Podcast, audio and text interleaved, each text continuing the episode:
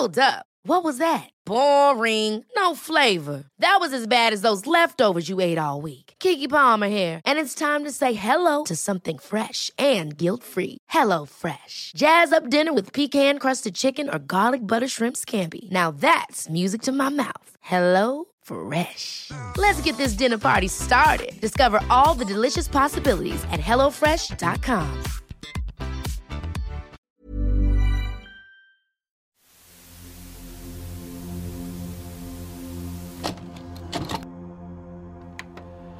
Saviez-vous que chaque année, plusieurs millions de personnes disparaissent dans le monde entier Morts, accidents, enlèvements, fuites volontaires, ce sont les raisons généralement invoquées pour justifier la plupart de ces cas. Mais tout ce qu'on pourra vous dire est très très loin de s'approcher de la réalité, car pour la plupart, ces disparus terminent dans les backrooms. Un monde à part, une dimension gigantesque, faite de plusieurs milliers de niveaux dans lequel il est facile de glisser par accident, un endroit hors du temps et de l'espace, où les humains survivants doivent lutter chaque jour pour échapper aux monstres, à la folie, au danger constant de ces immensités absurdes, de ces décors improbables s'étalant sur des millions de kilomètres carrés. Comment y accéder? C'est simple. Il vous suffit de vous appuyer contre le mauvais mur ou de faire un pas de travers au mauvais endroit pour nos clips en dehors de la réalité, comme si la terre sous vos pieds venait de s'évaporer et laisser passer votre corps non pas sous la surface, mais dans une autre dimension. Puis un noir total. Et enfin le réveil à l'intérieur du niveau zéro des backrooms, de longs couloirs, des murs jaunes, un bruit de néon oppressant, un espace infini, le sentiment d'être épié et le début d'un long calvaire pour vous. Donc surveillez vos pas, ne vous appuyez pas contre n'importe quel mur, car peut-être que la prochaine personne à s'y retrouver sera vous. Bonjour à tous, chers abonnés et spectateurs. Aujourd'hui, nous allons nous plonger dans un scénario tout à fait étrange sur les backrooms. Rassurez-vous, pas celle qu'on trouve dans certains endroits, mais une fiction collaborative sur Internet. Un univers créé de toutes pièces par des milliers de personnes qui est à peu près du même genre que celui de la fondation SCP, sur laquelle j'ai déjà fait une vidéo. L'univers des backrooms recèle une quantité d'idées assez incroyables et postule l'existence d'une dimension parallèle, faite de plusieurs niveaux, Way, à l'intérieur desquels il est possible de tomber, ou plutôt de no-clipper à tout moment. Pour la ref, nos clips, c'est comme quand on sort du décor dans les jeux vidéo. Ne suivant donc que ma conscience, mais surtout ma fascination pas du tout suspecte pour les scénarios horrifiques et catastrophes, j'ai décidé d'explorer le wiki dédié et d'en faire un scénario. Et si les backrooms étaient réels? Mais bien entendu, il va de soi qu'avant de commencer, je vais vous expliquer un peu de quoi il en retourne, plus en détail. Bref, tout comme l'univers SCP, l'univers des backrooms trouve ses débuts sur le forum 4chan, où un utilisateur, un beau jour, poste cette photo. Une pièce, moche, peinte en jaune, qui semble à la fois réelle et fictive. Une photo supposée représenter une sorte d'espace de transition, mais agencé bizarrement, tout en dégageant une impression vaguement malaisante. Le niveau zéro des backrooms est né, le lobby, un espace non linéaire, sans logique apparente, où se succèdent couloirs, passages et petites pièces, toutes recouvertes d'une moquette légèrement humide et où un très entêtant bruit de néon accompagne le visiteur égaré. Ici, ni eau ni nourriture. Si malencontreusement vous vous réveillez au niveau zéro, vous avez de grandes chances d'errer plusieurs jours au milieu de ces couloirs, finir par mourir de soif, d'épuisement, ou pire, de devenir complètement fou à force d'écouter cet horrible bruit de néon. Mais ça, ce n'est que le premier niveau, car les backrooms en comportent plusieurs milliers, chacun possédant ses propres caractéristiques. Le 9, par exemple, est une immense banlieue américaine plongée dans une obscurité permanente. Explorer les égouts de ce niveau vous mènera tout droit au niveau 34, un long tunnel d'un mètre 20 de haut, peuplé d'horribles créatures. Y trouver une trappe accessible par une échelle vous enverra directement dans le niveau 138, un étroit complexe urbain parsemé de lanternes et de panneaux asiatiques. De là, vous y trouverez peut-être un groupe de 15 survivants tenant un restaurant dans un des bâtiments qui se feront un plaisir de vous aider à atteindre le niveau 178, etc. etc. Tous les niveaux ne sont pas infinis, certains sont même minuscules, comme le niveau 974, d'autres sont grands, mais finis, comme le niveau 180 mais beaucoup d'entre eux sont gigantesques, tout en étant presque systématiquement composés de paysages étranges, répétitifs, à l'ambiance oppressante. Que ce soit un champ de maïs géant, un parc pour enfants peuplé d'ombres, ou bien encore le vide, un espace où flottent de nombreux voyageurs imprudents, et dont les habitants des backrooms supposent qu'il entoure tous les étages de cet univers. On passe d'un niveau à l'autre via des portes, des mots de passe ou des actions spécifiques à des endroits donnés, même si le plus souvent, la méthode de voyage préférée par les habitants des backrooms reste le no-clip. En gros, foncer contre un mur d'une certaine manière afin de changer de niveau, et le faire bien pour ne pas finir par flotter pour l'éternité dans le vide. Car même si les chances de survie sont minces dans cet univers parallèle, le nombre de personnes avalées par les backrooms est si grand qu'il existe des survivants. Ceux-ci ont fondé plusieurs factions, dont les QG sont généralement des niveaux sûrs, sans monstres dedans ni aucun danger, comme le Hub ou le niveau 4, En général, ces organisations aident les humains qu'ils trouvent, mais peuvent également se battre entre elles pour le contrôle des nombreuses ressources qui apparaissent de manière aléatoire dans les niveaux. Seulement, les niveaux en question étant pour beaucoup gigantesques, il reste assez peu commun de croiser d'autres humains dans les backrooms. Vous auriez plus de chance, malheureusement, d'y croiser des entités. Voleurs de peau, smilers, euh, chiens humanoïdes bizarres, ces créatures infestent de nombreux niveaux des backrooms et ne vous veulent pas vraiment du bien. Et je n'ai pas parlé ici des niveaux spéciaux, des sous-niveaux, ni des niveaux négatifs, car sinon la vidéo serait beaucoup trop longue, mais je vous encourage fortement à aller faire un tour sur le wiki des sur la branche française bien entendu, et si vous lisez l'anglais sur la branche anglaise, qui reste la plus complète pour le moment. Tous les liens bien sûr sont en description. Mais maintenant, chers abonnés et spectateurs, on va se demander ce qui aurait pu se passer si tout ça, tout cet univers, cette infinité de niveaux, tout ce concept absurde était réel. En adoptant un point de vue réaliste, et en me détachant un peu de l'histoire originale, je vais tenter de vous conter l'histoire d'un monde où cette dimension parallèle existe en même temps que notre réalité. Une interprétation personnelle, basée sur les infos du wiki, que je vous invite à commenter ou compléter dans les commentaires. Mais surtout avant, n'oubliez pas de vous abonner et de me suggérer euh, d'autres scénarios que je pourrais traiter. Et sur ce, place au scénario. Pour Foudre Blanche et Fier Bison, de la tribu du Grand Lac, la chasse a été bonne. 20 000 ans avant notre ère, en plein âge glaciaire, deux chasseurs entrent d'une expédition de plusieurs jours dans la forêt, avec leur sac rempli de viande. L'humeur est excellente. Et au milieu de la grande plaine, les deux coupés rigolent entre eux tout en marchant. S'arrêtant soudain, Fier Bison pointe du doigt, au loin, un petit troupeau de rennes, et s'avance pour mieux les observer. L'occasion est trop belle. Ramener un de ces animaux, à deux, les propulsera sans aucun doute au rang de meilleurs chasseurs de la tribu. Comme il en a l'habitude, Fier Bison entame, sans un mot, une manœuvre d'approche. Il pense Foudre Blanche derrière lui, sur ses pas, sachant exactement quoi faire, sans même avoir besoin de parler. Arrivé à quelques dizaines de pas, il se tourne enfin vers son ami, pour lui signifier le début de la traque. Mais Fier Bison plonge dans l'incompréhension la plus totale lorsqu'il s'aperçoit que son ami a totalement disparu. Une goutte d'eau tombe sur le front de Foudre Blanche, qui se réveille. De manière inexplicable, le chasseur s'est soudainement senti glisser à travers le sol, et s'est réveillé ici, au milieu de ce qui semble être un dédale de tunnels et de grottes. En fond, un entêtant bruit de clapotis qui se répète encore et encore, comme en boucle. Se croyant mort, le chasseur se met à courir, traverse de grandes salles, de longs couloirs taillés dans la roche, à la géométrie improbable. Marche tout droit, mais retombe sur ses pas. Le chasseur passe trois jours horribles à errer, mort de soif et de peur. Ou du quatrième jour, assoiffé, rendu fou par l'incessant bruit de clapotement, Foudre Blanche commence à halluciner. Le cinquième jour, il peut voir son ami Fier Bison dans les angles de couloir, l'observant, lui susurrant d'en finir. Foudre Blanche ne le sait pas, mais c'est un des premiers humains à tomber dans la version primitive des backrooms. Plusieurs milliers d'années plus tard, Titus Varus, un légionnaire romain en campagne, glisse tout d'un coup à travers son lit de camp pour se réveiller au milieu d'une pièce étrange, entourée de murs en pierre, et bordée de multiples passages menant vers de sombres et angoissantes allées, lui rappelant les étroites rues de Rome. Bien plus tard, en 1850, aux États-Unis, un esclave en fuite, poursuivi par une horde de chiens, se sont tombés à travers le sol alors qu'il était sur le point d'être pris, pour atterrir dans de sombres couloirs mal éclairés à la bougie, recouverte d'une moquette rouge. Enfin, en l'an de grâce 1991, lors de la première guerre du Golfe, un soldat irakien passe à travers son tank et se retrouve effrayé et déboussolé dans une pièce jaune, éclairée par des néons. Cet homme est le premier à se retrouver dans la forme finale des backrooms. Dans cet univers, depuis l'aube de l'humanité, des dizaines de millions de personnes ont disparu petit à petit dans cette dimension différente. Un nombre considérable de gens, mais qui à l'échelle de tous les humains ayant existé ne représente au final qu'une petite goutte d'eau. Nous sommes alors en 1993, et ces disparitions mystérieuses sont loin d'être inconnues du grand public. Celles-ci ont été rapportées dans des légendes millénaires, par des gens de toute époque et de toutes les cultures. Ces événements ont été intégrés par toutes les grandes religions et interprétés comme la manière qu'a Dieu de prélever son tribut sur l'humanité. Seulement, l'arrivée de l'ère moderne chasse les vieilles superstitions. Les gens deviennent plus sceptiques, mais les grands leaders mondiaux savent que le problème n'a jamais été aussi grand. Au fur et à mesure que la population augmente, la liste des disparus s'allonge dans toutes les villes du monde. Ainsi, malgré les conflits et les nombreux désaccords, les pays les plus puissants du monde finissent par s'accorder pour mettre leurs moyens en commun afin de trouver l'origine de cet inquiétant phénomène. Des expériences sont menées aux endroits où des personnes ont disparu de manière inexplicable. Sur place, les scientifiques découvrent d'étranges phénomènes, des perturbations dans l'espace-temps, une sorte de faille, comme si notre réalité n'était qu'une fine couche de papier qu'il suffirait de pousser un peu pour la traverser. On postule alors qu'il existe une dimension parallèle, collée à la nôtre, où devraient théoriquement se trouver toutes les personnes disparues. Ainsi, en 1993, après des décennies de recherche, le premier portail quantique est construit dans un centre d'études multinational, en Suisse. Les protestations de certains religieux qui ont peur d'énerver Dieu en cherchant le secret de ces disparitions n'y font rien. Le plus grand mystère de l'histoire est sur le point d'être dévoilé.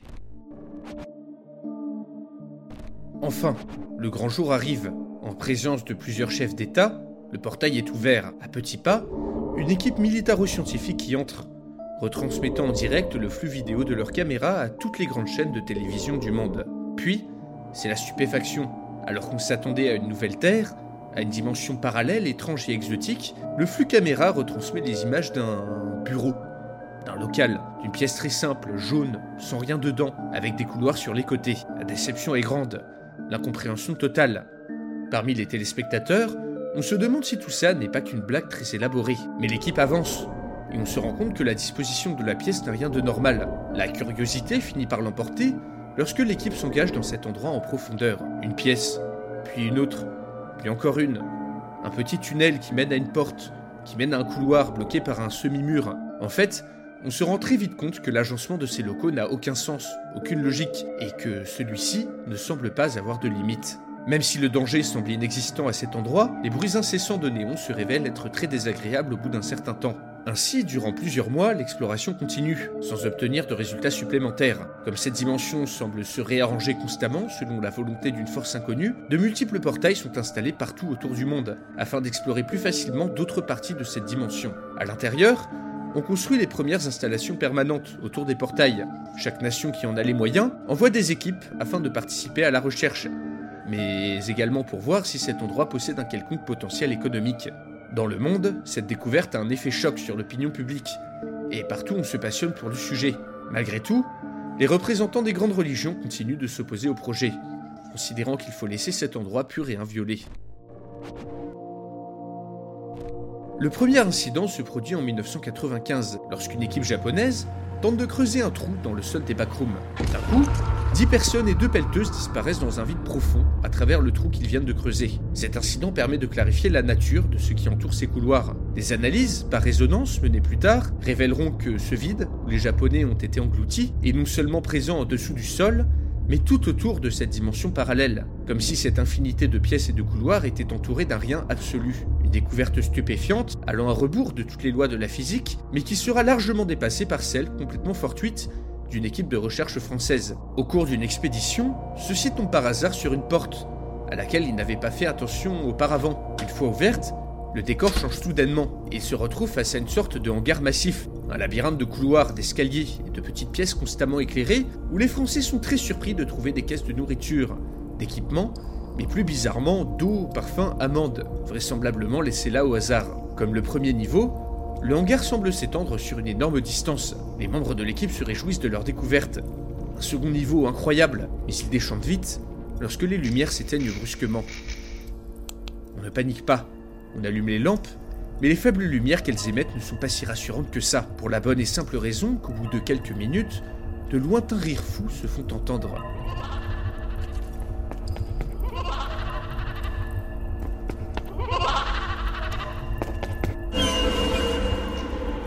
Puis la lumière se rallume d'un coup, et l'équipe n'a que le temps de voir plusieurs créatures inhumaines, horribles, courir se mettre à l'abri.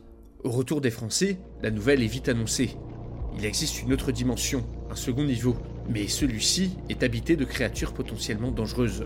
Après plusieurs mois, d'autres équipes réussissent à accéder à cet autre niveau, comme si avoir été mis au courant de son existence augmentait les chances de tomber dessus.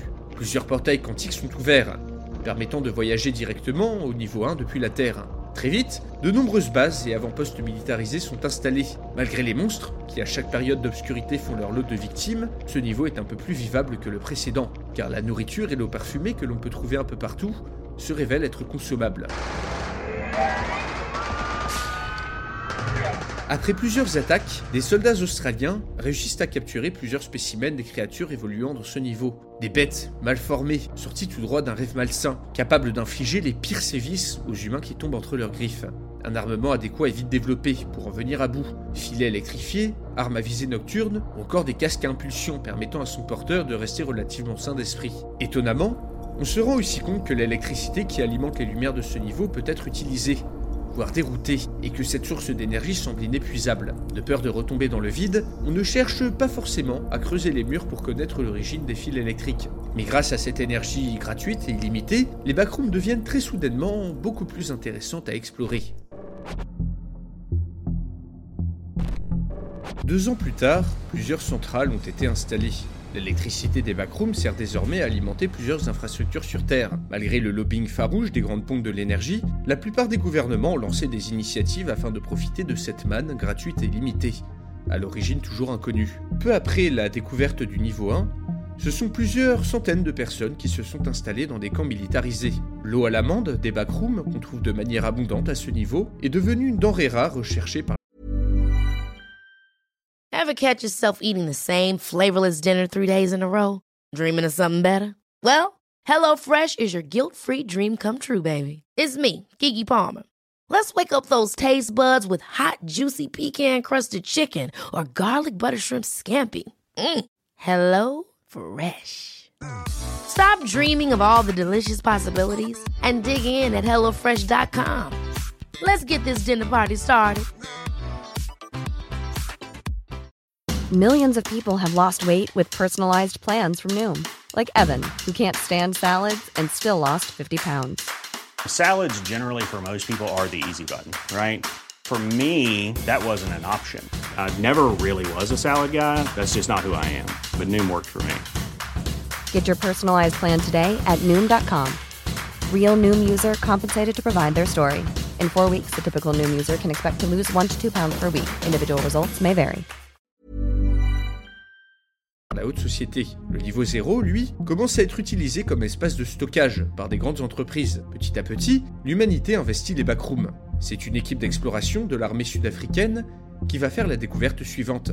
Après l'exploration d'une nouvelle section du niveau 1, les militaires tombent par hasard sur une autre base, regroupant quelques dizaines de personnes, ne semble pas avoir été construite par un autre pays. Stupéfait, les membres de l'équipe engagent le contact. Le groupe se présente comme étant les backroom colonistes, ils leur apprennent que nombre d'entre eux vivent à l'intérieur des backrooms depuis des dizaines d'années. En entendant les Sud-Africains leur répéter qu'ils viennent depuis un portail ouvert depuis la Terre, les membres du groupe tombent des nues. La moitié d'entre eux décide immédiatement de les raccompagner jusqu'au portail pour entrer chez eux.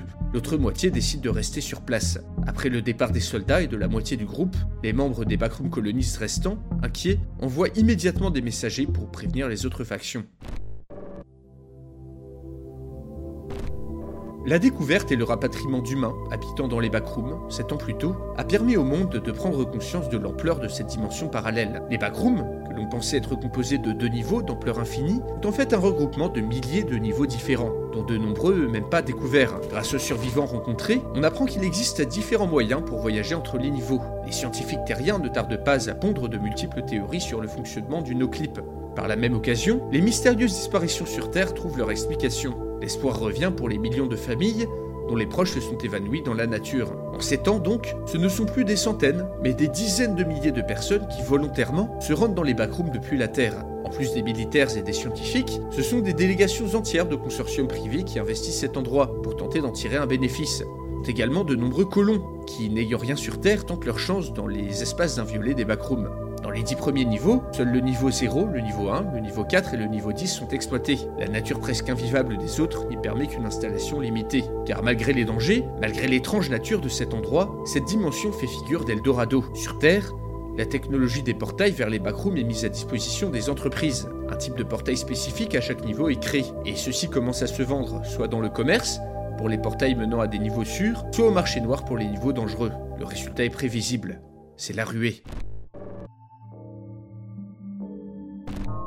Nous sommes en 2020 et de plus en plus d'humains apprennent à naviguer dans les backrooms. Chaque semaine, de nouveaux niveaux sont découverts. De nombreux niveaux, comme le 1, disposent de sources d'électricité infinies qui sont rapidement exploitées à des échelles industrielles. D'autres, comme le 370, disposent d'eau potable en quantité faramineuse. D'immenses pompes y sont installées alors que l'eau douce se fait plus rare sur Terre. Le niveau 10, un champ de blé infini, est vite investi par des grandes entreprises agricoles. À l'aide de véritables armées privées, celles-ci débarrassent petit à petit les champs des entités armées d'arcs et de flèches qui les défendent. Ce niveau sera le premier des backrooms à être considérablement modifié par l'homme. Le niveau 11, une ville géante, remplie d'êtres humanoïdes sans face, est également exploré. Le gouvernement chinois a l'idée d'y envoyer plusieurs dizaines de milliers de sans-abri afin d'atteindre son objectif zéro pauvreté. L'idée est vite reprise partout dans le monde. Dans de nombreux pays, les parias, sans-abri, indésirables, minorités ethniques ou religieuses dont on ne sait quoi faire, sont fortement incités à partir s'installer dans les backrooms, l'espace est infini. Le niveau 311, une immense forêt habitable, devient le nouveau foyer de milliers de prisonniers russes,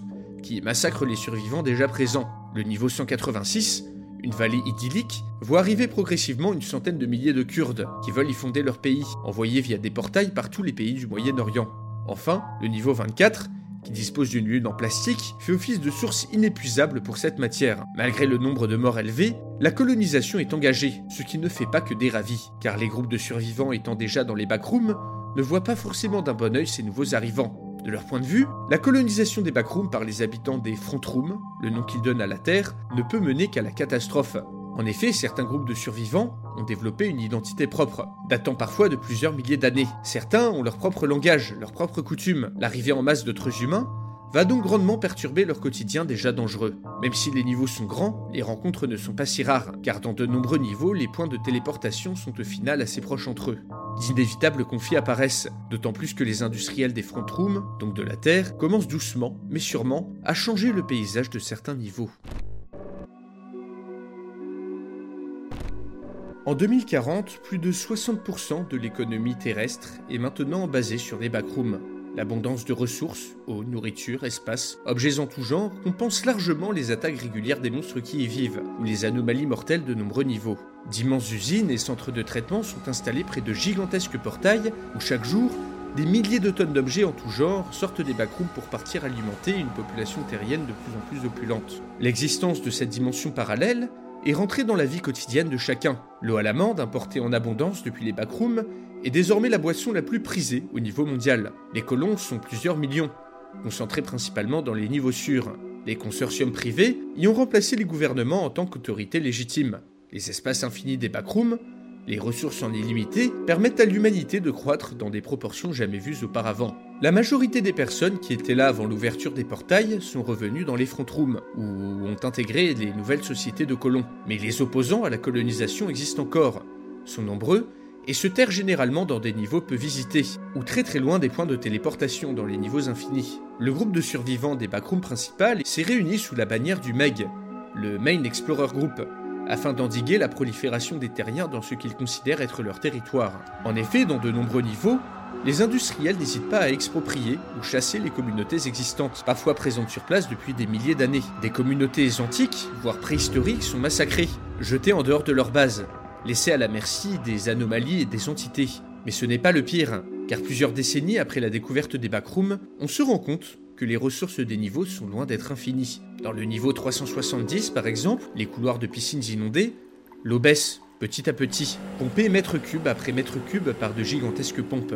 Pire, les scientifiques du MEG se rendent compte, après plusieurs relevés, que l'architecture du niveau semble se dégrader au fur et à mesure que ces ressources sont exploitées. Pareillement, le niveau 1, dont certains pays tirent maintenant une partie de leur électricité, voit ses murs s'effriter, ses portes rouillées, les entités qui l'habitent vieillir de manière anormale. Le niveau 231, une maison bleue avec des étages infinis, a même fini par s'effondrer sur lui-même après qu'une entreprise de BTP ait massivement pillé les matières premières des murs et des fenêtres. Même les entités, autrefois maîtres des backrooms, commencent à refluer devant l'arrivée massive d'humains. Les party-goers, des monstres intelligents, attirants, transformant horriblement leurs victimes humaines, sont complètement anéantis par les grandes puissances durant l'année 2037, du fait de leur dangerosité extrême. Le niveau fun, leur habitat naturel, est rempli d'un gaz en provenance du niveau 141 durant plusieurs années, via un portail, avant qu'une torche ne soit jetée dedans. Les 120 000 km du niveau brûlent alors durant plusieurs mois, mettant totalement fin à l'existence de cette entité.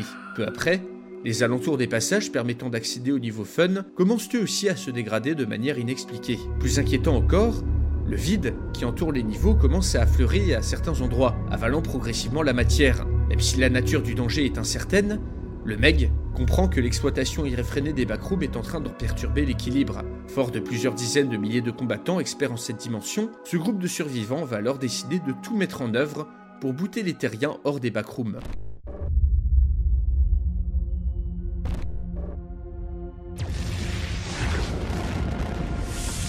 Le 6 avril 2042, une série d'attaques du MEG cible les différents portails reliant les backrooms à la réalité. Pris par surprise, Les consortiums ne peuvent pas se défendre, malgré leur nombre important d'hommes, et l'accès à de nombreux niveaux est tout simplement perdu.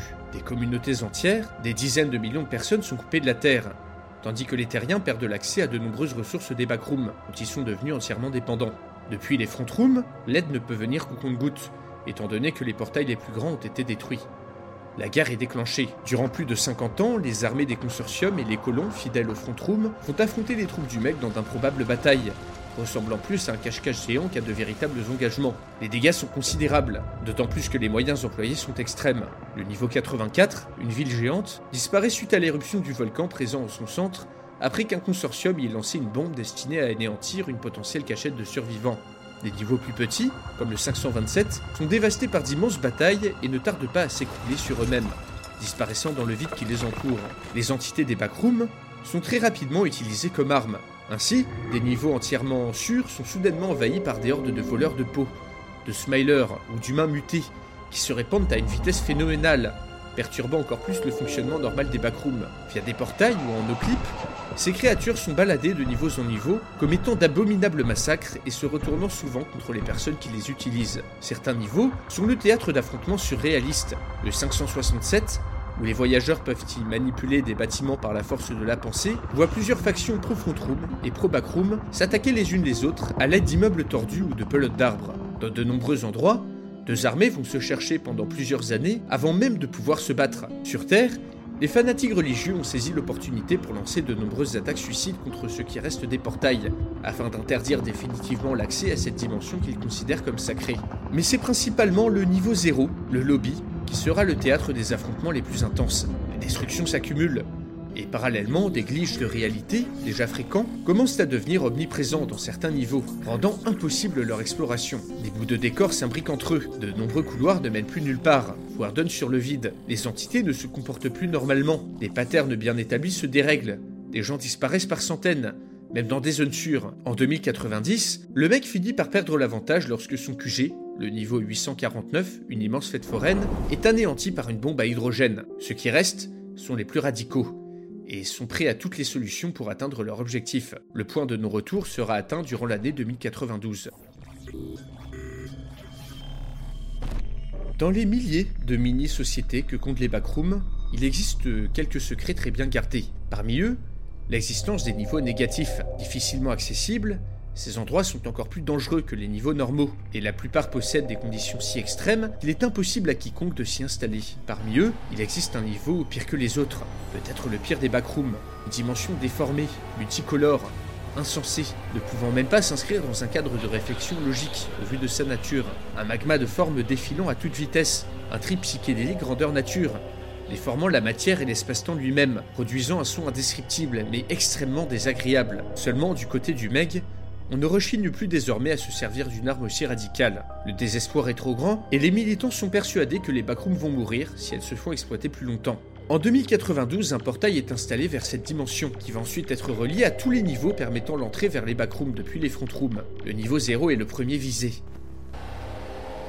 Partout dans les couloirs, les survivants se mettent à entendre un bruit terrible, comme si la réalité elle-même se tordait de douleur, juste avant que leurs yeux, rendus humides par des larmes de douleur, aperçoivent au bout du couloir le glitch, se répandre à une vitesse faramineuse. Il est impossible de fuir la catastrophe, et rapidement les malheureux sont happés par cette dimension cauchemardesque, mélangée, tordue affreusement, rendue immédiatement fou au-delà de toute rédemption, faisant désormais partie de cet amas grotesque qui ne tarde pas à engloutir tout le niveau 0, puis le niveau 1, puis le hub, puis le niveau habité par des colons. Au bout de plusieurs semaines, des centaines de niveaux sont pris dans le glitch. Ces habitants intégrés à cet horrible bouillie visuel, ne pouvant pas mourir, mélangés entre eux, ou avec des entités, sans cesse décomposées et recomposées. Le but du Meg aura été atteint. Interdire totalement l'accès des backrooms aux habitants de la Terre. Les survivants de cet abominable carnage se réfugient dans des niveaux obscurs, peu fréquentés, dans des sous-niveaux, dans des dimensions de poche. Sur Terre, l'économie s'effondre sur elle-même privé des ressources vitales en provenance des backrooms. Huit ans après la fin de la guerre, le chaos et la désolation règnent partout sur la planète. Les programmes d'exploration des backrooms sont presque tous à l'arrêt. Depuis les quelques liaisons restantes avec cette autre dimension, des habitants des backrooms coopératifs apprennent aux scientifiques que le glitch a cessé de s'étendre, mais que les déstabilisations qu'il a causées ont annihilé des centaines de niveaux, forçant les survivants à se réfugier sans cesse ailleurs, dans les niveaux les plus dangereux, les plus obscurs. Le vide, cette dimension qui entoure toutes les backrooms, envahit les espaces détruits par le glitch et commence à s'étendre de manière incontrôlée, perçant les dimensions, avalant la matière. Les humains piégés dedans y flottent pour l'éternité, oubliant eux-mêmes, ne faisant plus qu'un avec cette dimension pure, sans limite, qui exerce une étrange fascination sur les âmes de ses occupants.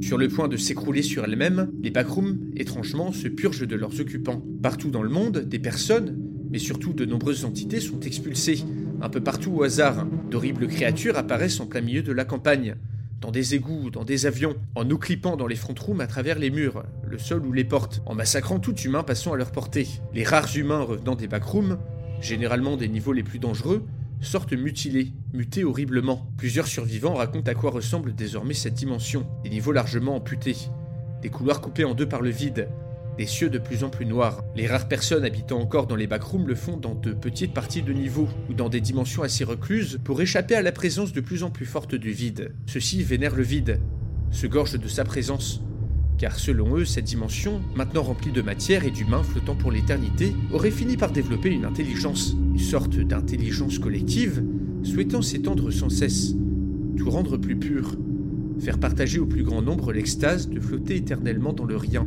Faire comprendre à l'humanité que cette dimension est un cadeau, un paradis infini, où il est impossible de mourir. Un endroit où le temps n'existe plus. Ma, personnalité n'existe plus. Bientôt, vous aussi vous me rejoindrez, car, car- le vide s'étend sans cesse. Ve- ve- ve- Venez, rejoignez-moi. Soyons heureux tous ensemble.